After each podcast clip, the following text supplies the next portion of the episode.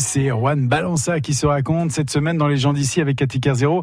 C'est l'un des grands photographes animaliers français, un homme qui a réussi à faire de sa passion un métier, un métier qu'il exerce en bas de chez lui, sur les rives du lac de Grandlieu. Nous sommes en Loire-Atlantique, mais aussi au bout du monde, un métier qui demande une patience infinie et aussi le goût de la solitude. Oui, c'est un métier totalement solitaire. Alors en fait, c'est vrai que moi, j'ai la chance d'être solitaire. Alors, on peut être solitaire et émettre avec les gens, hein, c'est. Euh, mais euh, mais c'est vrai qu'il faut, pour moi, enfin, je pense que c'est évident. Il faut vraiment vraiment euh, aimer être seul et prêt à passer beaucoup de temps tout seul. En fait, dans la nature, l'être humain, bah, pour presque tous les animaux, c'est un prédateur. Si c'est pas un prédateur, c'est un animal qui dérange.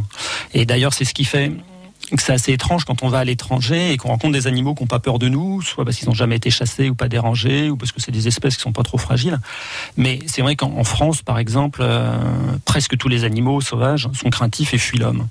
Donc à partir de là, ça veut dire qu'il faut réussir à échapper à leur, euh, bah, leur sens. Donc chez les mammifères, ça va être principalement l'odorat, chez les oiseaux la vue. il faut... faut pas être sous le vent, ça veut, il faut pas être ça. vu, voilà. Ça, hein. mmh. Donc euh, ça veut dire après adapter les techniques. En fait, c'est vrai que bon, moi quand j'arrive sur le terrain et que je sais que j'y vais pour observer euh, des renards ou je vois un truc comme ça, la chose que je regarde, c'est euh, le sens du vent. Et après, je vais me déplacer vent de face. Euh, je fais attention à ce que ma silhouette se découpe pas sur le ciel. Je vais faire beaucoup d'arrêts. Je vais écouter. Moi, il y a beaucoup d'affûts dans lesquels je rentre avant qu'il fasse jour et je ressors quand il fait nuit. Donc euh, en hiver, ça va, ça fait des affûts peut-être de 8h, 9h, 10h, mais il y a des périodes de l'année où ça peut monter à 15h, voilà. Sachant que souvent il suffit pas d'y aller une seule journée, il faut y aller plusieurs fois.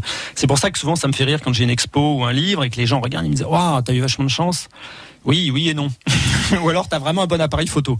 Certes, l'appareil photo compte, mais euh, c'est comme un écrivain. Je pense que s'il a une bonne machine à écrire, c'est pas pour autant qu'on va être Jim Harrison. Alors on va prendre le cas en particulier d'un oiseau que vous connaissez depuis longtemps, donc c'est le martin pêcheur. Notre martin pêcheur, c'est un, oiseau auquel je voue effectivement euh, une passion, comme, euh, enfin, comme quelques autres animaux, mais c'est vrai que lui, il a, il a, vraiment tout pour plaire en fait. Alors c'est il est très beau. C'est un des seuls oiseaux qu'on ait chez nous à avoir ce look un peu exotique avec un dos bleu métallique qui change de couleur en fonction de l'arrivée de la lumière. Enfin, il a une petite forme ronde, un peu dodue, qui est assez rigolote. Mais c'est vrai que moi, je vois souvent, ça m'arrive de faire des reportages avec des pêcheurs et je leur dis, oh, martin pêcheur. Et il se retourne, il regarde, il voit rien. Parce qu'en fait, quand il se déplace, il va assez vite. Il a un vol très rectiligne, mais ce qui permet souvent de le repérer, c'est en fait son cri. Il pousse deux, trois petits coups de, sifflet euh, aigus. C'est le seul à faire ça.